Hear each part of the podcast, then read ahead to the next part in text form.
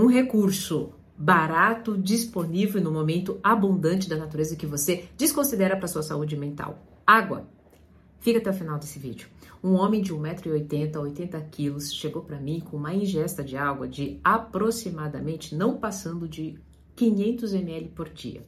Queixa, dor de cabeça constante, irritabilidade, depressão, falta de concentração é, e problema sério com o sono. A hora que eu olhei, né, na pré minha pré-anamnese faz todas essas perguntas, né?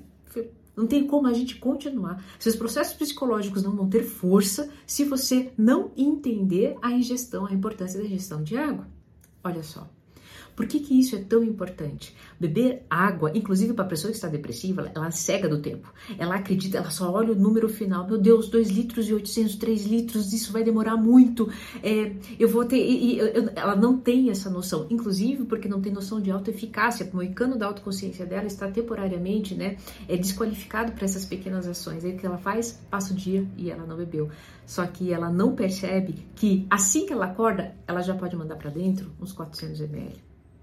Esse vídeo é para você lembrar que o descomplicado, simples, acessível está aí, você precisa começar por ele.